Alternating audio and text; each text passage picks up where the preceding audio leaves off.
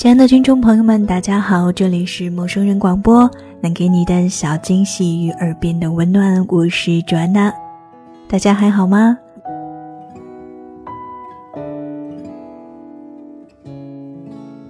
今天呢，为大家分享的这个睡前故事来自于作者猫与猫寻。这篇文章的名字叫做《不结婚的人都该去死》。是不是那些还没有结婚的单身的你，特别想听这期节目呢？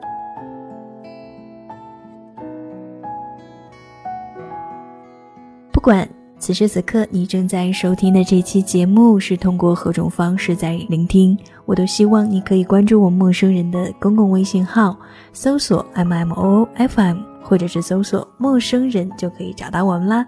当然，这其中“声”是声音的“声”，不是。生猴子的生哦。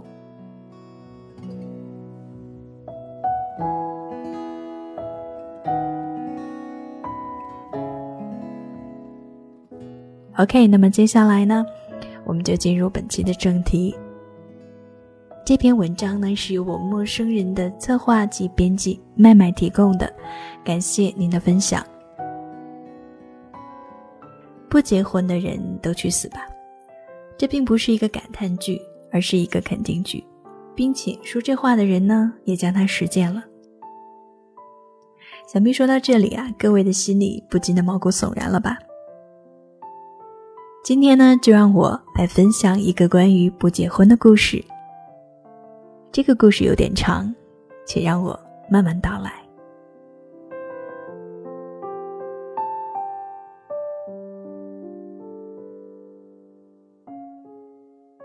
风色是我三年前的闺蜜，她的名字里有个“燕”字，我便把它拆开来赐给了她这个名。丰富的色情生活，倒是很符合她当时性伴侣无数的处境。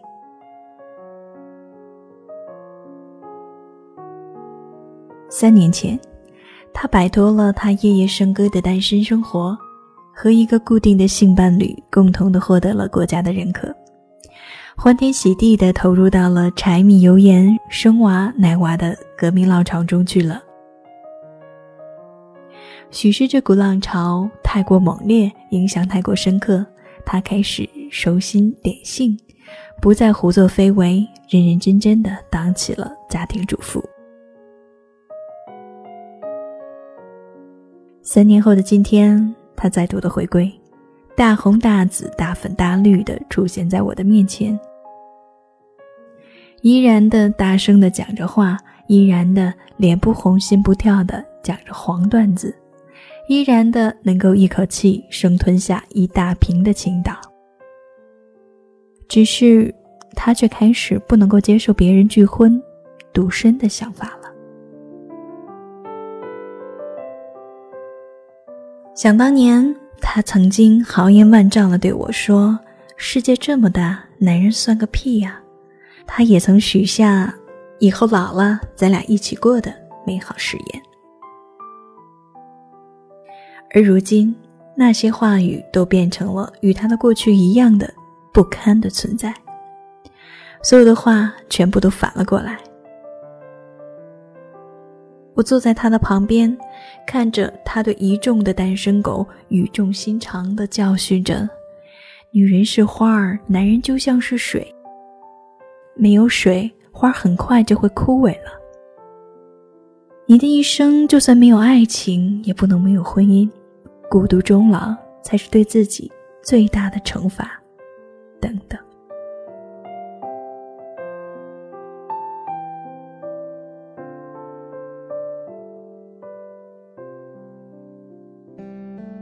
我单身这么久，步入婚姻后就忘记了自己曾经也是单身狗的朋友不计其数。他们教训单身者的口气，像极了他们一出娘胎就已经结了婚，一出娘胎就已经有了孩子。单身，这么卑微无耻的事情，好像从来都没有在他们的身上发生过一样。这些话我已经听得太多了。所以我并不介意，可是不知道为什么，从风色的嘴里说出来，我总是觉得那么的别扭。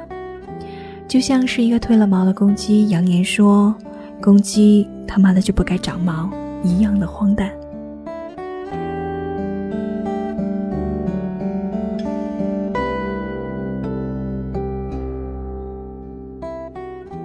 重出酒场的风色依然如婚前一般的张扬，四处穿梭，到处碰杯，终是在豪气的干掉第十一瓶啤酒的时候醉倒了。我驾着他拦了辆出租车，把他扔到出租车的后座，坐在了他的旁边，给司机说了个地址。风色转过头看了看我，像是突然发现我的存在一般。说：“哎呀，小寻，你也来了。”我斜着眼睛看了看他，不太想搭理他。他依然嘴巴不停。小寻，你刚才不在，我想告诉你，我结了婚以后的感受。我觉得人这辈子还是要结婚的，不结婚是不行的。没有男人不生孩子，就不能算是一个完整的女人。生了孩子，我才知道自己以前的想法真的太幼稚了。喂，你到底听不听得懂啊？他伸手要推我，我侧身躲开，匆忙的说道：“我懂，我懂。”他推了个空，又正着身子继续说：“我最不爱听那个就是‘单身挺好’这句话。其实我以前也这么觉得。”可是你看，吴启言现在不是对我很好吗？我过得不是比以前单身的时候好很多了吗？嗯，好，好，我以后不说了。这时候，前座的司机发话了：“就是就是，单身怎么可能好吗？孤苦伶仃，无依无靠的，那些说单身好的。”还不都是强作欢颜，还不都是在人前笑逐颜开，人后黯然神伤。师傅，你知道的成语真多，真有文化。我试图撇开话题，让司机走向自吹自擂的不归路，可没想到这个司机啊，是一个执着的人，一个纯粹的人，一个脱离了低级趣味的人。对我的阿谀奉承，闻如未闻。继续的在他的教育道路上继续的奔腾不息。他接着说道：“我老了嘛，见得多了，自然知道的就多些。我其实最看不惯的就是那些什么独身主义者，说好听一点，这是特立独行；说难听一点，就是世风日下，社会败类。”我看了看风色，他基本已经处于半昏的状态了。可是我没敢出声，怕给了出租车司机一个台阶儿，他便急急忙忙的奔向太空了。可是没想到的是，现在这个时代是有火箭的，奔向太空根本就不需要台阶儿，只需要在屁股上点个火。很明显，我刚才的话。已经成功的点燃了出租车司机屁股上的镊子，于是他便开启了他长达一个小时的演讲。他们这些人就是自私到了极点，只顾自己过得好，谁都不顾。你说他们赚再多钱有什么用呢？给父母买了房有什么用？他们完全不理解自己父母的痛苦。他们活着，谁能放心他们？他们的父母在亲戚朋友面前能抬得起头来吗？他们从来不想想这些，只顾自己的生活。你说说，这是不是太自私了？我竟然无言以对。俗话说：“不孝有三，无后为大。”那些单身的人简直就是大不孝。如果世界上的人都像他们那么想，那人类还会存在吗？你说说，这是多么可怕的思想！这简直就是反社会、反人类的罪啊！比恐怖分子还恐怖。人家本拉登就算是做了那么多的坏事，但还是生了二十七个孩子呢。你说说，这些独身的人存在的意义是什么呢？枪毙都觉得浪费子弹。我愣怔地看着窗外，车在高速上奔腾。在我的有生之年，我从未像现在这样期盼时间能过得快一点。我有个堂弟就是这样，今年四十八岁了，死活不结婚，介绍了好多人给他相亲，他都看不上。他是有钱，天天混上流社会，吃的、穿的、用的、住的都比我们好，可是那有什么用呢？都过了这么好了，要女朋友干嘛？分家产吗？我一个没忍住，插了个嘴。一个人活在这个世界上多孤单呐！回到家连个热饭都吃不上。下馆子呗，全是热的，嫌太热还能点点凉菜。衣服没人洗呀？有洗衣机吗？如果洗衣机都懒得用，就直接送干洗店吗？如果干洗店都懒得送，那可以请个保姆吗。我继续的哈拉着。保姆，保姆能陪你吃饭吗？保姆能认真的为你着想吗？保姆会为你担心吗？你们这些年轻人的思想简直就是无法无天。你看，你这小丫头长得挺漂亮的，身边肯定不缺男人追。你说你咋就想不开要一直单身呢？我没敢接话。你说男人也就算了，只要有钱可以娶个比他小很多的女人。可是你说一个女孩子家不结婚，到时候人家结了婚的都看不上她了。有了孩子的还觉得她没有经验，怕虐待她孩子呢，你说是不是？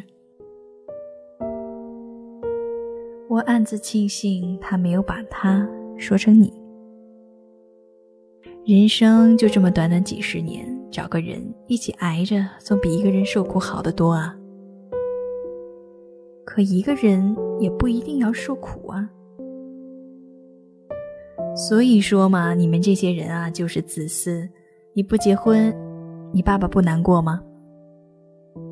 我爸三年前死了。你妈不难过吗？我妈三年前也死了。你家亲戚不难过吗？我顿时住了嘴。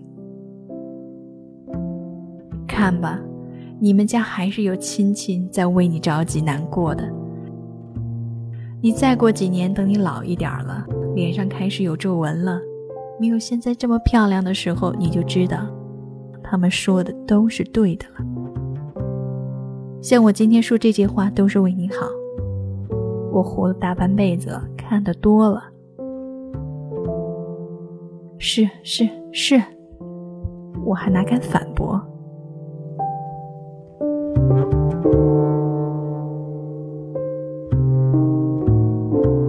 我曾经看过一篇文章，说到了三十岁之后的女人，她的价值至少啊要打个五折。三十五岁的时候基本就不值钱了，四十岁之后嘛，基本就只能倒贴，有的倒贴都没有人要，你说多可怜。所以你说赚那么多钱干什么？不如早点嫁个男人，赶紧生个孩子。再晚点儿，想生都生不出来了。你想想，这些人真是目光短浅。你说再老下去，他们可怎么办呢？我都为他们发愁。那孤独终老的日子，谁愿意过啊？就算是结婚，有个人陪着说说话也是好的。哎，所以说啊，这些人就是不得好死的命。好大的仇啊！我小声的嘀咕道。司机没有听到，继续的说着：“我有个朋友，女的，像你这么大的时候，也和你一样的想法，现在四十多岁了，一直没结婚。现在着急了，要人介绍。可是我介绍的都是离了婚的，但还看不上，说要找个没有结过婚的。那不刚好吗？把你堂兄介绍给他啊！我适时的插了话。你看，你堂兄没结过婚，你那个朋友呢又想找个没结婚的，这不刚好吗？唉，这个司机开始有点结巴，脸开始有点红。不是吧你？难不成你把那个朋友给上了？你开什么玩笑啊！司机躲开着，没敢再接下去。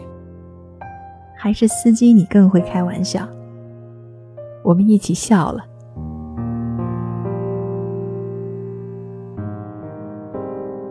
车子在高速上飞驰，因为刚刚的对话，司机可能出于道德与隐私方面的考虑，没有继续下去。车厢内终于安静了下来。风色在旁边睡着，头靠在右边的窗户上，轻轻的掂着，也不知道他疼不疼。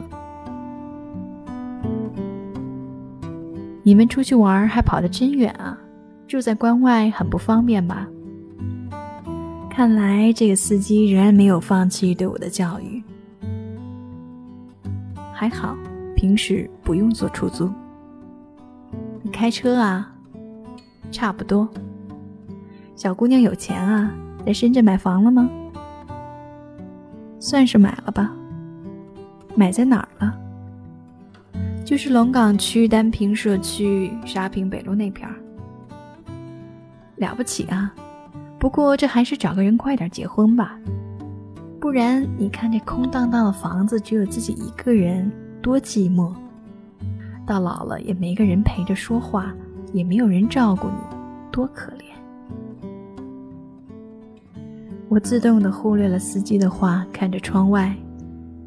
车子已经下了高速，走在一条有点老旧的路上，路边飘过一排排的小区，在凌晨的路灯下显得异常的古冷。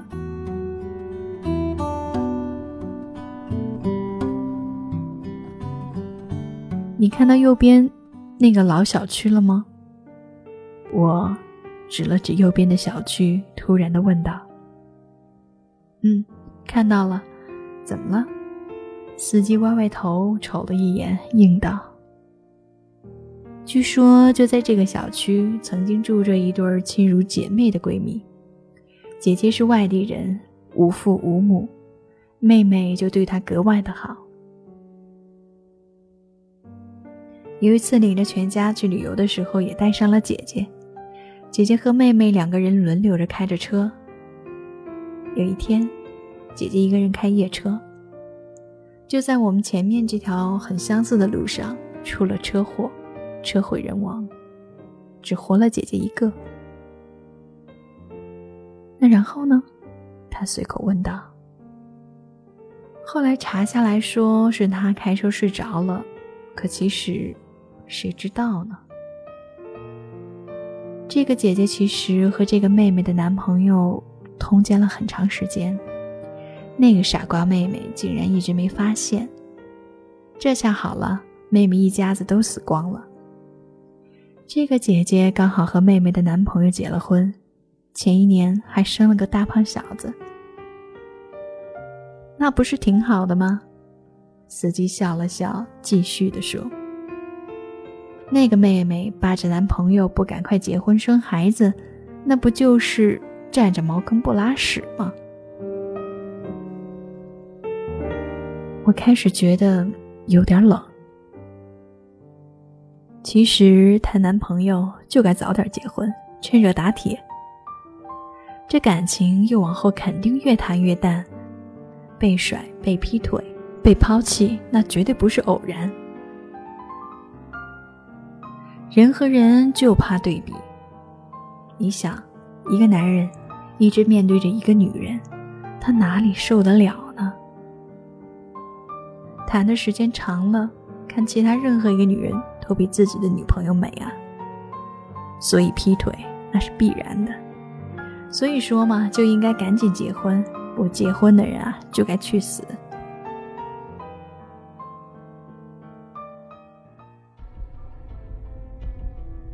我的手不自觉地掐在了他的脖子上，我感觉到他在颤抖着，可是我控制不住自己。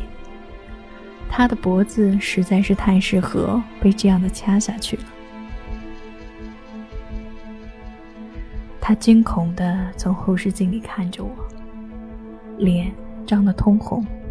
他放开方向盘，用手来拉我的手。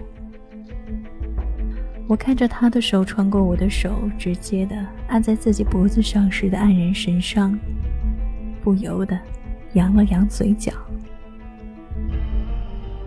血红色在他的眼睛里一点一点的弥散开来。他沙哑的问道：“为什么？”我吹了吹额前的刘海，说：“我在地府做了三年的苦力。”好不容易买头牛头，化作厉鬼上来报个仇，被你教训了一路不说，你竟然说老娘我占着茅坑不拉屎。如果不是那些贱嘴的亲戚天天逼着我结婚，给我介绍了这么个渣男，我怎么会和他谈恋爱？还会被这傻逼女当个宝，把我和我的全家都杀了。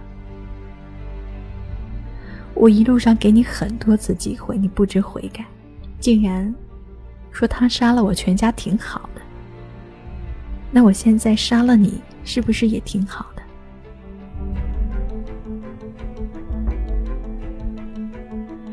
司机血色的双眸中闪过一抹坚定的光芒，竟然有这种视死如归的气质。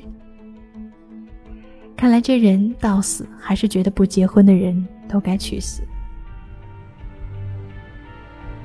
不知为什么，在他闭上眼睛昏厥过去的那一刻，我竟然突发的有一种崇拜的情绪。一个人能够在一条道上走到黑，到死都不后悔，也不失为一种英雄气概。如果他没有那个四十多岁的姘头，他的人生就更该完美了。想到这儿，我不由得叹了口气。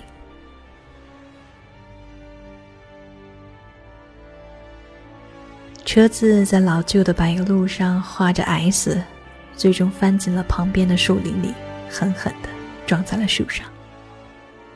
风色的脸整个贴在了玻璃上，粉红色的围巾被他眼睛和嘴巴里流出来的血染得鲜红无比。这样看起来就和他大红色的裤子配多了。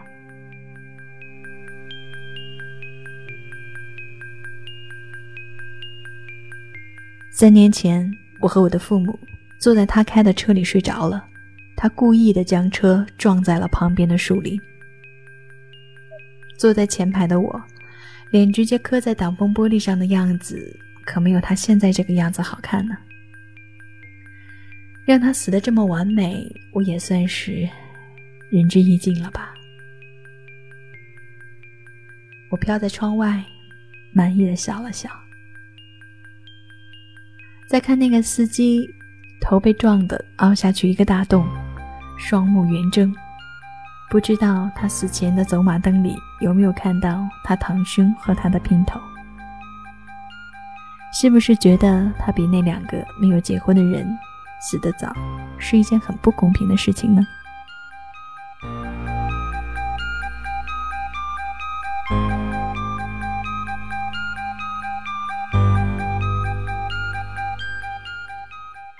好了，听完了这个调侃中带有诡异、荒诞中带着无奈的故事，此刻的你心中是怎么想的呢？这个作者啊，通过这个荒诞的故事，略带夸张的表现了社会当中某一个群体的病态，也是一种别样的抗争。其实我们回头看看这个司机说的话，是不是觉得很耳熟呢？曾经有这样一句话是这样说的：“衡量一个社会文明的高度，要看这个社会对女性的宽容。很显然，我们的国家对于女性并不宽容，要不怎么会说“男人三十一枝花，女人三十豆腐渣”呢？这个问题我不想深究，怕最后又变成了女权思想的作从。广东电视台的电视节目里正播放着一个关于母亲逼婚的情景剧，看各位群众是如何反应的。这当中，一个主持人犀利的点评道：“其实很多人并不是真的担心某某某的婚姻问题。”而是担心自己的亲人、朋友和别人，或者是自己不一样。他们害怕的是，你和邻居家的女儿不一样，你和老李家的儿子不一样，你和当年的他或者是他不一样，你和社会不一样。这件事不只是婚姻，有就业，也有梦想。好了，今天的节目就到这里了，感谢您的收听，这里是陌生人广播，能给你的小惊喜与耳边的温暖，我是 Joanna，我们下期再会。